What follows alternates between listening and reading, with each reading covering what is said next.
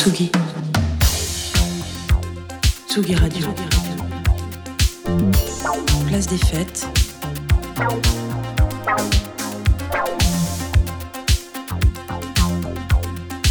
Les chroniques de Tsugi Radio.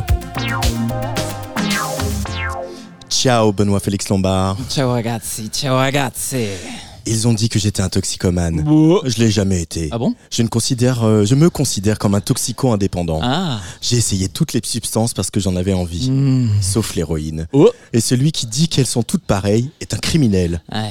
La marijuana a également des effets thérapeutiques. Pour preuve, je l'utilise à des fins médicales. Le Père Noël a existé, les enfants. Oui, oui, il ne s'appelle pas Gérald Darmanin. Non, c'était dans les années 80, même qu'il venait d'Italie, et c'est une légende encore vivante dans son pays. Son vrai nom, les enfants, je vous le dis, ce n'est pas Antoine Dabrowski qui lui n'a jamais pris de drogue, c'est Vasco Rossi.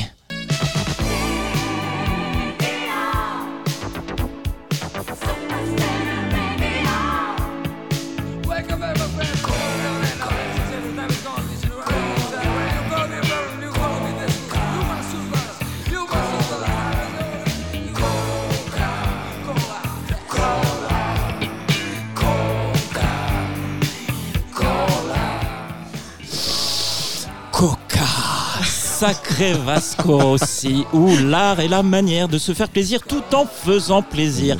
Et ça, le Babbo Natale italien né du côté de Modena en l'an de grâce 1952 l'a très vite compris. Car après avoir souffert aux exigences du padré en suivant le cursus économie à l'université, Ou l'art de faire plaisir. il se laisse traverser corps et âme Et aussi le nez. un peu par l'anarchisme ambiant du Bologne des années 70 pour lancer dans l'ordre le Punto Club, bar qui deviendra rapidement une incontournable discothèque, une série de mises en scène de théâtre pour le moins alternatif et surtout la Punto Radio, première radio libre du coin dont il sera le directeur d'antenne, le DJ et la voix. Ça, ça me rappelle quelqu'un. C'est encore une manière de se faire plaisir. hein. L'appel des sirènes de la musique se fait pressant.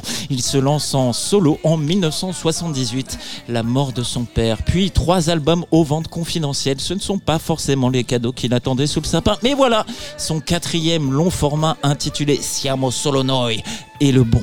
Le personnage émancipé, rock, ironique et agressif est en place. Le nez fin de l'éditorialiste Nantas Salvalaggio ne s'y trompe pas, critiquant le passage de Rossi sur le plateau de Domenica In, une espèce de vivement dimanche sous kétamine. Il le qualifiait alors de Drogué, bête et méchant. le Père Noël, les enfants.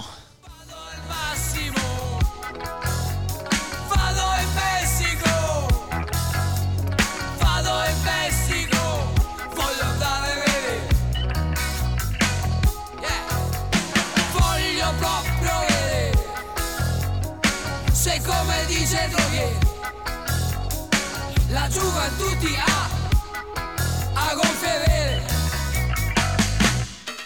Et cet été, au lieu d'aller à la mer, moi je vais à Mexico. Ailleurs qu'à la mer, je veux voir si c'est vrai que là-bas, on peut s'envoler sans risquer de tomber, toujours sans tomber, toujours sur ce type qui se dit journaliste. C'est dans son pays qu'il va s'envoler. Première participation au festival de San Remo en 1982 et de nouveaux scandales à l'issue de sa prestation. Micro enfilé dans la poche. Micro tombé par terre. Parce que câble trop court, Larcène. puis sifflement provenant de la salle. Le rock, comme le Père Noël, est bourré, mais vivant.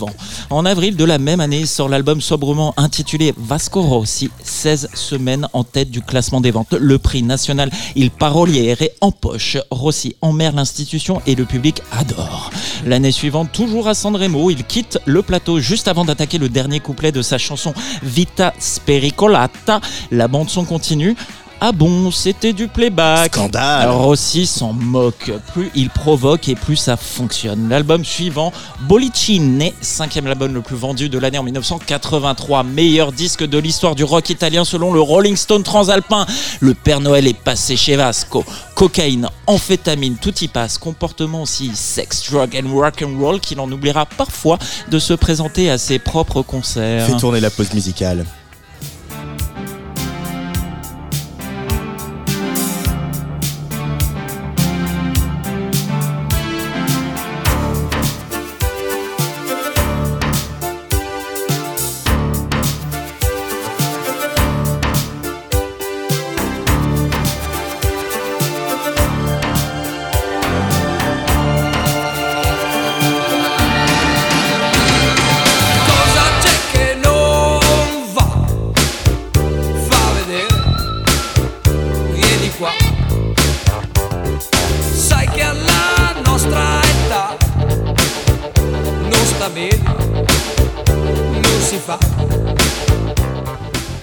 Deux ans. Vasco disparaît des radars pendant deux ans. Désintoxiqué? Euh, Oui et non, mais suffisamment en forme pour tenir debout durant la tournée de promotion de l'album du retour Che che dice no en 1987. Six mois sur les routes des plus grands stades du pays, une icône déjà, icône au point de snober l'invitation insnobable de l'émission télé d'Adriano Celentano. Le rock dans sa hotte. Rossi distribue les cadeaux. Madonna en prend pour son grade. Moins de public dans sa salle à elle à Rome que Vasco dans sa salle à lui le même jour à Milan. Les Rolling Stones eux-mêmes ne seront pas en reste. Proposition d'un concert en commun en 1989 rejeté. Il ne partage pas son public, non, sa horde de croyants, de celles et ceux qui croient au Père Noël parce qu'ils l'ont vu et savent que sa légende ne tient pas seulement à la qualité de son répertoire, mais surtout, oui, surtout, à un don de soi sans borne quand il s'agit d'être sur scène. À l'instar d'un feu Johnny chez nous, Rossi, c'est la rock'n'roll attitude pour de vrai. Ça ne triche pas, ça ne pose pas, comme un enfant qui y croit. Appelez ça naïveté. Moi, j'appelle ça l'intelligence de la générosité. Trois chroniques ne suffiraient pas pour faire le tour du phénomène, mais bon. Allez, pour vous, cadeau pour impressionner tonton du bout de table le soir de Noël. Rossi est encore et toujours détenteur du record mondial du plus grand nombre de spectateurs payants pour son concert de 2017 à Modena. 220 000.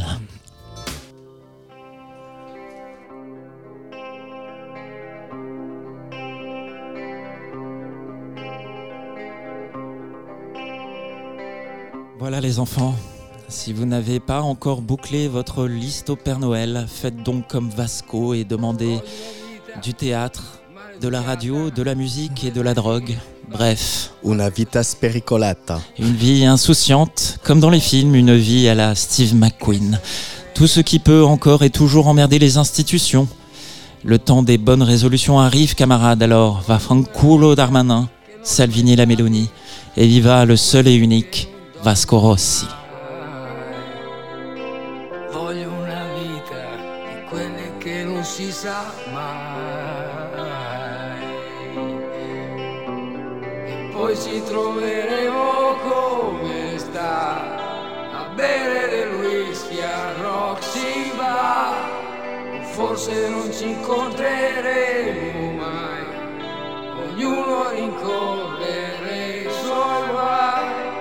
Ognuno col suo viaggio, ognuno diverso ognuno in fondo perso dentro i fatti suoi.